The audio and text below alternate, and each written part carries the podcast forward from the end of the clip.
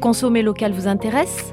Ce podcast de Sud-Ouest est accompagné par le mouvement hashtag Bordeaux Local, une campagne qui met en avant les acteurs économiques girondins, les établissements, les hommes et femmes qui jouent la carte des produits locaux et des vins de Bordeaux. Aujourd'hui, plus que jamais, l'ensemble des acteurs locaux doivent se soutenir et participer à une économie plus solidaire, responsable et engagée.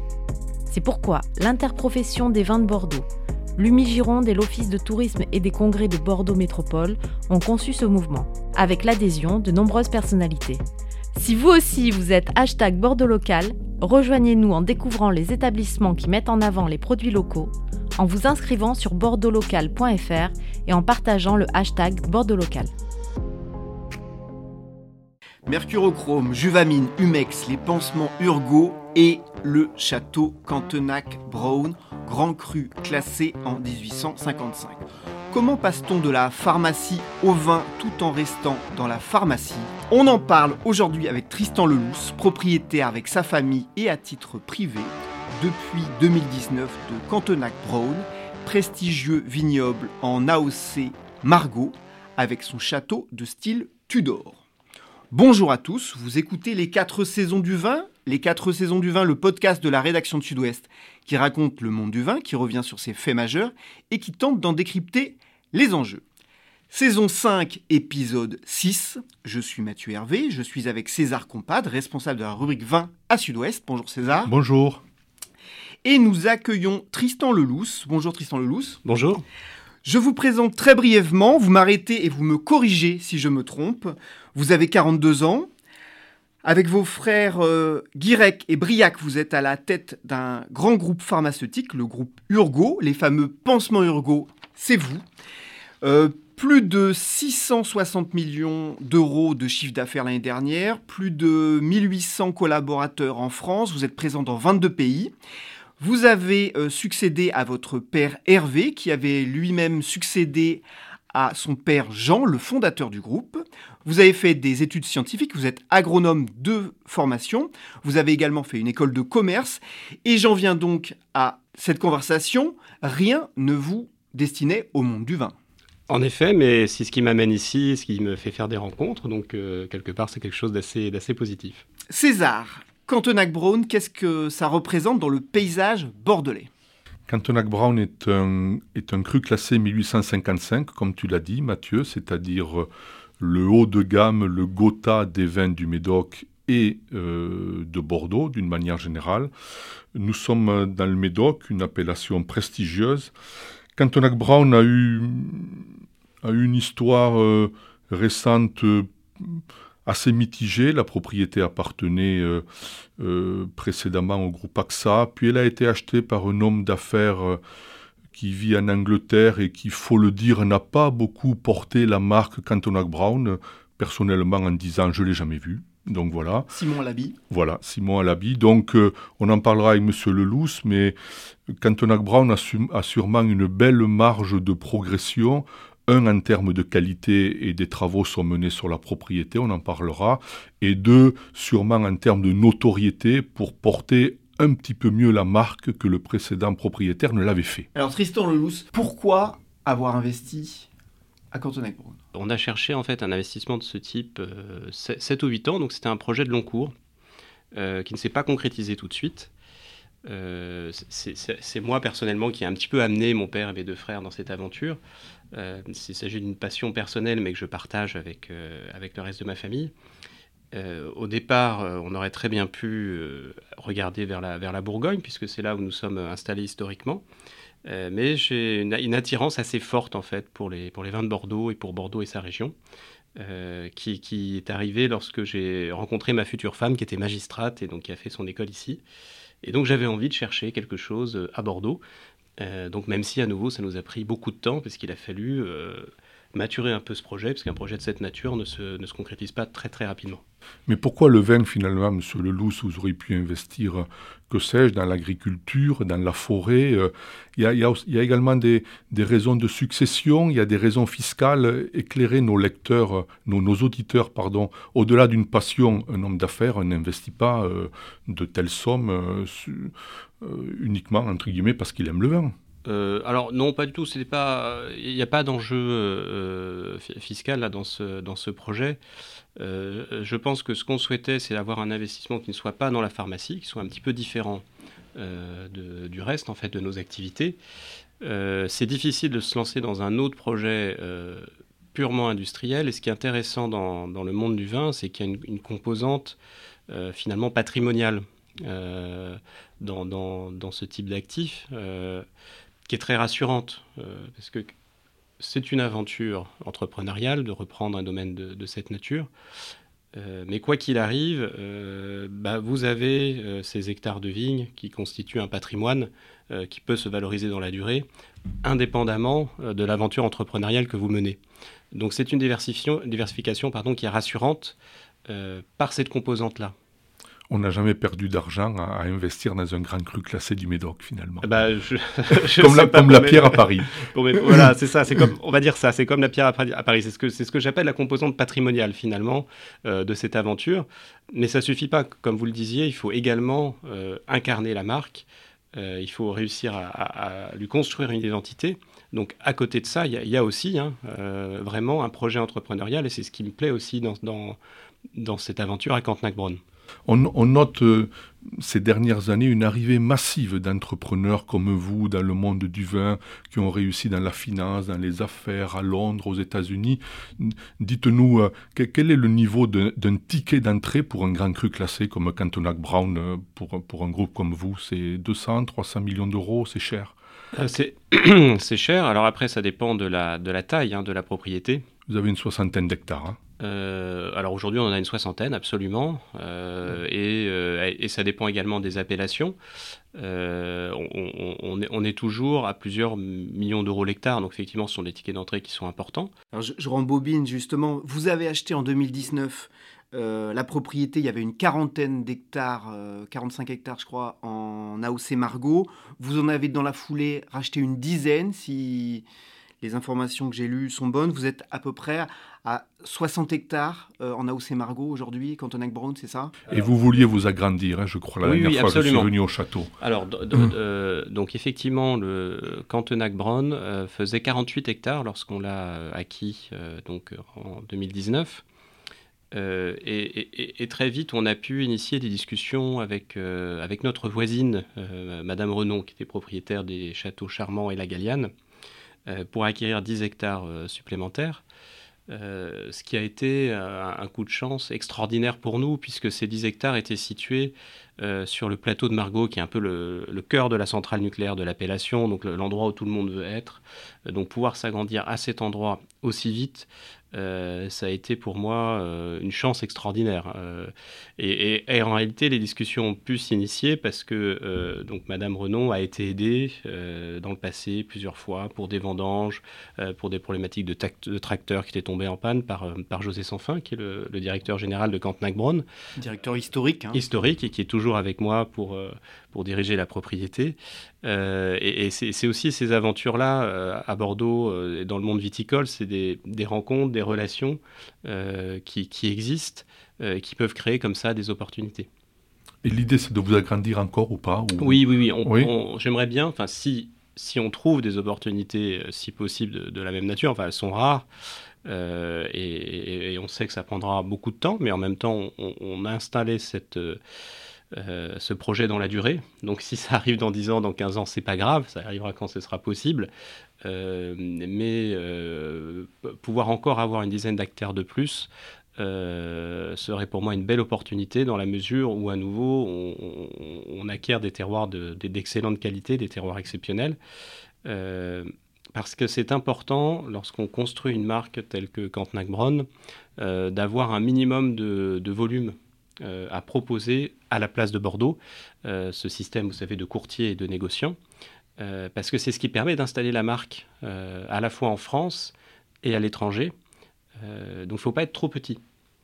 et en même temps, il faut construire la marque dans la qualité, puisqu'il y a une course qualitative énorme, comme vous le savez à Bordeaux, tout le monde investit, tout le monde est à la recherche des meilleurs terroirs. donc c'est une course qui est, difficile, mais dans laquelle on s'est inscrit. En creux, il y a eu le montant qui avait été évoqué de la transaction. On ne vous demande pas de confirmer ou d'infirmer, mais on avait parlé de 200 millions. Euh, vous avez fait de gros investissements aussi en achat autour. Et puis, vous avez aussi euh, des investissements techniques avec un nouveau chai, avec euh, un cuvier. César, c'est un investissement qui a fait pas mal parler parce qu'il est assez original. On va vous entendre tous les deux. Mais César, présente-le nous. On en avait parlé ensemble, monsieur le, monsieur le quand vous l'aviez lancé avec José Sanfin. J'ai en tête une vingtaine de millions d'euros pour euh, refaire le chai, le, cuvier, le chai à barrique, euh, une, une, activité de notourisme, d'accueil. Et, la particularité, c'est que le chai sera fait en pisé. Alors, on en parle. Monsieur Lelouch va nous expliquer qu'est-ce que c'est. C'est un mode de, de, de fabrication assez particulier dont je rappelle que va s'inspirer le château Brion, puisque le château Brion va également faire un chai en pisé. Alors de la terre crue pilée, on voulait vous entendre là-dessus. Euh, oui, donc euh, Cantenac Bron avait besoin d'un nouvel outil euh, pour aller encore plus loin dans la, progression qualitative des vins, mais qui est initiée déjà depuis une dizaine d'années par, par José. donc les vins sont reconnus aujourd'hui comme d'excellente qualité on veut aller encore plus loin et donc on avait besoin d'un nouvel outil de, vinification. Ce projet, j'ai voulu l'inscrire dans une démarche euh, éco-responsable euh, en prenant un architecte qui est pionnier en la matière, qui s'appelle Philippe Madec. Et l'objectif, c'est de réduire au maximum euh, le bilan carbone de la construction. Et un élément fondamental pour ça, c'est de ne pas prendre de ciment.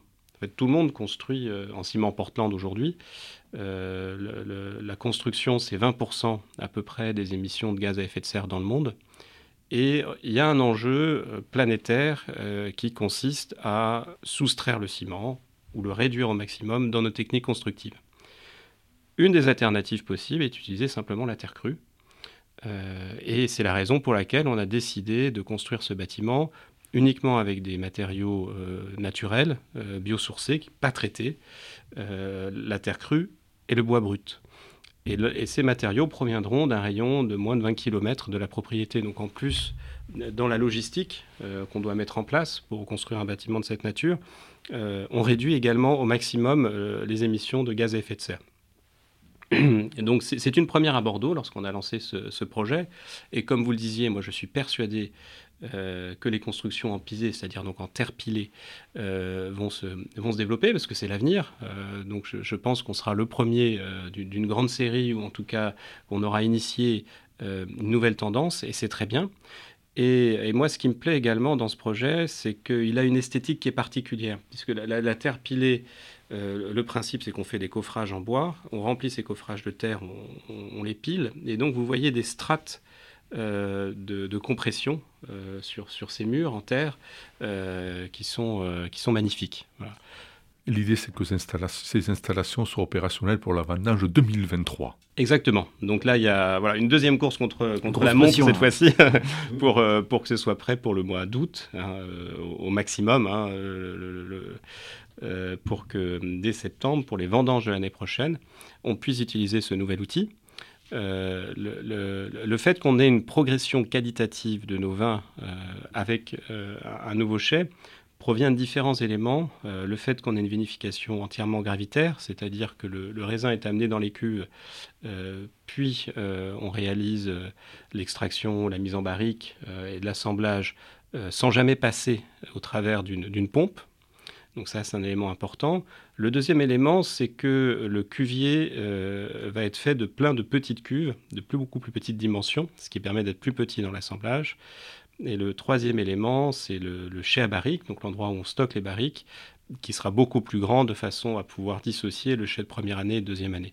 Donc ce sont ces éléments-là qui sont des éléments traditionnels hein, dans, la, course qualitative qui est à Bordeaux que nous allons avoir, ainsi que le fait de pouvoir refroidir le raisin avant, euh, l'entrée de vendange, donc avant la vinification. Euh, ce qui fait qu'on a absolument tous les outils, toutes les options euh, qui, que l'on trouve dans, les, dans, tous les premiers grands crus euh, à, à Cantenac-Bronn et j'espère dès 2023. Ce sont des arguments qualitatifs, effectivement, qu'on retrouve dans la plupart des chais construits aujourd'hui. Et depuis quelques années, nous avons une vague de construction absolument extraordinaire en Bordelais. Parlons de, parlons de vos vins. Vous avez donc un, un premier vin, vous avez un second vin qui s'appelle Brio de, de Cantonac Brown, et vous avez un, troisième vin, un troisième vin dans votre gamme qui s'appelle Alto de Cantonac Brown. C'est un vin d'appellation Bordeaux, il me semble, puisque c'est un vin blanc.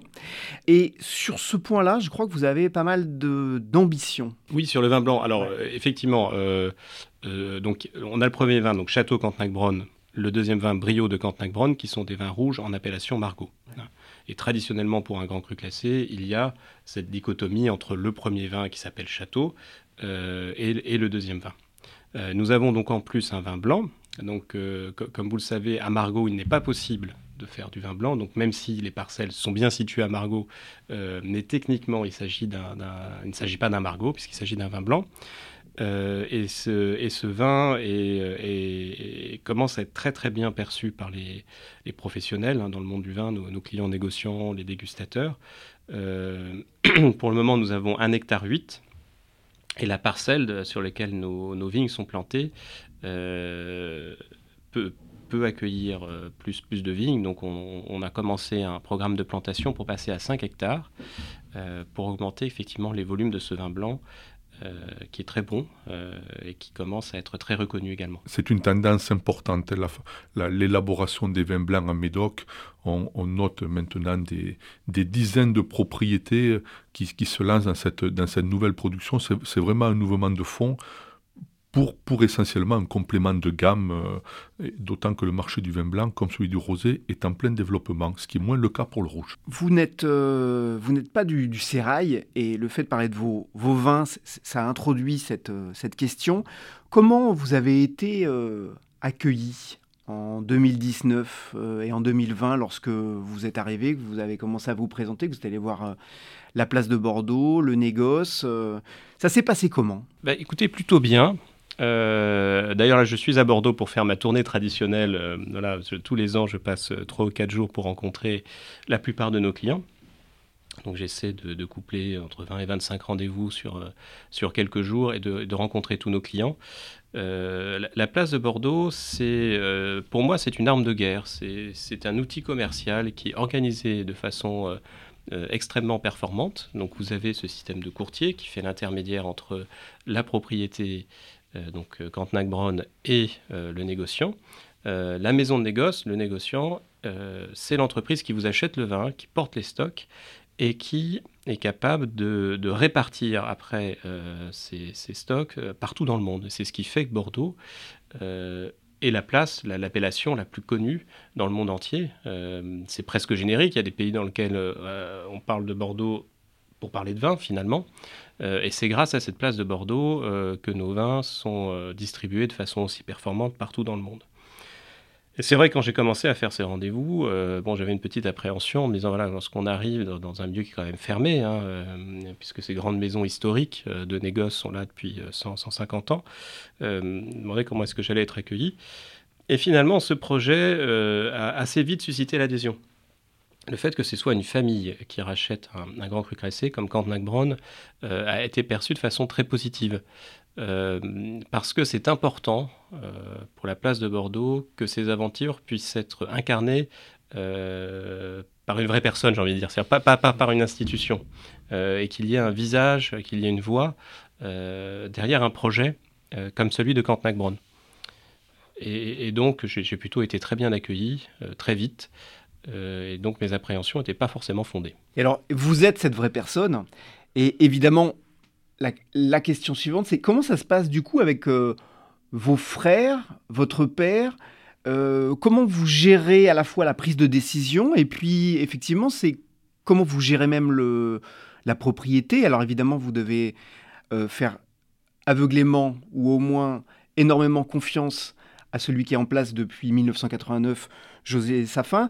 Mais concrètement, comment ça se passe? Alors, c'est pas moi qui vais faire le vin. Hein. Il se trouve que, José Sanfin, euh, que, vous mentionniez là juste un instant, est un extraordinaire professionnel qui a amené la propriété en termes de qualité à un niveau euh, qui est exceptionnel compte tenu des, moyens dont il disposait pour le faire. Et ça, c'est reconnu par la place de Bordeaux, même si la marque, euh, comme vous l'évoquiez, M. Compadre, n'était pas, pas forcément travaillée comme elle le méritait. Et, en plus, je lui offre un outil full option pour aller encore plus loin. donc ces aspects techniques de la fabrication du vin, je ne m'en occupe pas.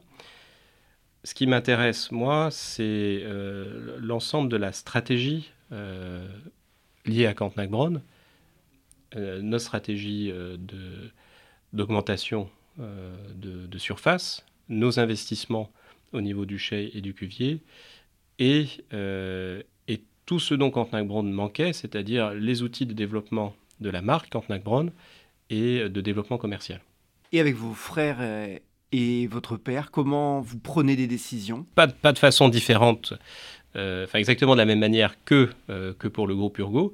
Donc on a quelque chose d'assez construit euh, en, termes de, en termes de prise de décision, avec euh, un processus de, de recommandation, d'acceptation, des seuils de délégation, euh, mais qui est strictement identique à ce que nous avons pour nos autres activités.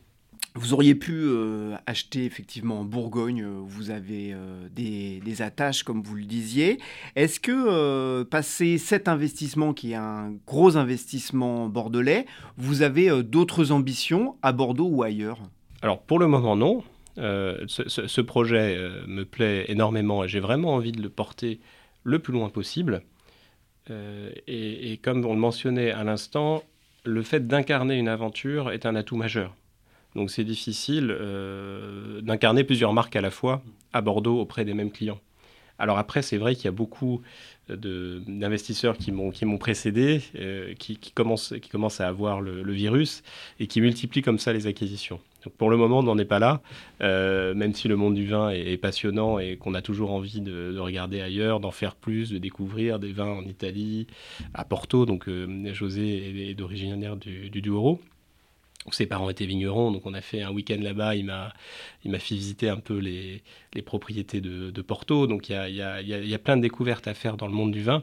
Euh, mais pour le moment, on est vraiment concentré sur, sur Cantenac-Bronn, euh, même si, euh, même si on, bah, on, visite d'autres choses et, on rencontre toujours d'autres, d'autres vignerons qui procèdent différemment dans, dans plein d'autres pays. Monsieur Leloup, vous, vous, vous jonglez au quotidien entre le monde industriel, le monde de la pharmacie et le monde du vin. Euh, dites-nous, vous, changez de logiciel quand vous venez ici à Bordeaux? Est-ce que ce sont vraiment deux mondes différents ou, vous voyez des similitudes dans la manière de, mener ces deux entreprises ou, de grandes différences? Non, il y, a beaucoup de similitudes. Euh, en fait, quelque part, euh, vous construisez une marque. Brown est une marque, comme on en a d'autres. Euh, et, vous avez des clients. Donc la place de Bordeaux, euh, l'ensemble du négoce sont nos clients, euh, comme on en a, comme nos prescripteurs sont également nos clients. Donc, il y a plein de, de réflexes de gestion qui, sont, qui sont relativement similaires. après, c'est vrai que le vin a une dimension supplémentaire bah, qui est liée au produit, qui est liée au terroir. Euh, mais, pour moi, ça rajoute euh, plus de choses encore que, ce qu'on peut avoir dans un projet purement industriel. Vous êtes un amateur de vin, vous êtes un professionnel du vin désormais, euh, et vous êtes un industriel en général. C'est une question rituelle ici qu'on pose à tous nos invités. Si on sort de l'univers des grands crus, quel, quel, regard vous portez aujourd'hui sur les vins de Bordeaux? Qui sont, qui sont en grande difficulté d'une manière générale. Oui, alors pour moi, Bordeaux, euh, c'est le canon du goût. C'est-à-dire que, vous allez n'importe où dans le monde, ce que les gens vont rechercher, euh, c'est ça, c'est la texture, le côté velouté. Et, et, Bordeaux est encore euh, le, canon que les gens recherchent. Ce qui n'est pas forcément le cas de tous les vignobles dans le monde. Moi, c'est ce qui me plaît en plus. C'est ce qui me plaît, particulièrement les vins du Médoc. C'est le Cabernet Sauvignon, euh, c'est le côté velours, c'est la texture. Euh, donc, pour moi, c'est unique euh, et ça reste la signature de Bordeaux. Ce qui est difficile dans, le vin de Bordeaux, c'est le fait que pour apprécier au mieux ces vins, il faille attendre une quinzaine d'années avant de les boire. Et finalement, c'est ça notre handicap par rapport à d'autres vins du monde ou d'autres appellations qui qui peuvent se boire tout de suite. Mais pour moi, cette contrainte, elle peut se gérer euh, dans euh, notre mécanique de distribution, c'est-à-dire en faisant plus de livrables, en portant, les propriétés commencent à porter plus de stock qu'avant, donc vendre moins en primeur sur le millésime de l'année pour conserver ces millésimes en stock et les revendre par la suite 5 à 10 ans après, de façon à pouvoir mettre sur le marché des vins qui sont prêts à boire. Donc le système de primeur est un, système très performant qui permet de mettre un coup de projecteur sur la place de Bordeaux euh, et d'ouvrir un marché qu'on appelle open market où les prix sont connus, où n'importe où dans le monde, on sait qu'une bouteille de Cantenac Brown est à tel prix avec une logistique parfaite et, une mécanique de diffusion qui est très performante. Donc je pense qu'il faut le maintenir, ce système de primeur, euh, parce qu'il fonctionne bien. Euh, mais qu'à côté de ça, il faut développer cette mécanique de livrable et donc de vente de millésimes décalés, de façon à offrir plus de vin prêt à boire à nos consommateurs qui comprennent pas forcément euh, qu'il faut laisser en cave une bouteille 5 à 10 ans avant de la boire. Et c'est vrai que ce réflexe-là est en train de se perdre. Mais au-delà de cet univers des grands vins dans lequel vous êtes, évidemment, aujourd'hui, vous n'êtes pas sans savoir qu'il y a des difficultés importantes pour les Bordeaux génériques.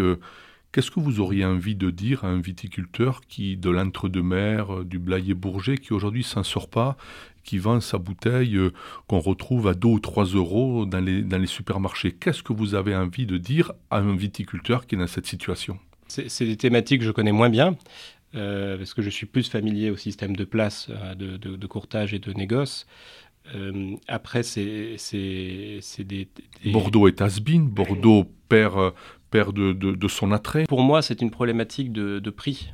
Euh, et en particulier euh, dans des années euh, comme, celle que nous vivons, qui est extrêmement difficile, avec l'augmentation du prix de revient en fait des bouteilles. Et jusqu'à présent, on a du mal à répercuter sur le prix final l'augmentation du prix de revient de ces bouteilles, alors que d'autres secteurs y arrivent beaucoup mieux. Euh, et ça, euh, je, pense que c'est lié au système de distribution de, ces vins. C'est-à-dire que la grande distribution permet moins à ses fournisseurs de répercuter sur le tarif final euh, la mécanique inflationniste que l'on subit tous.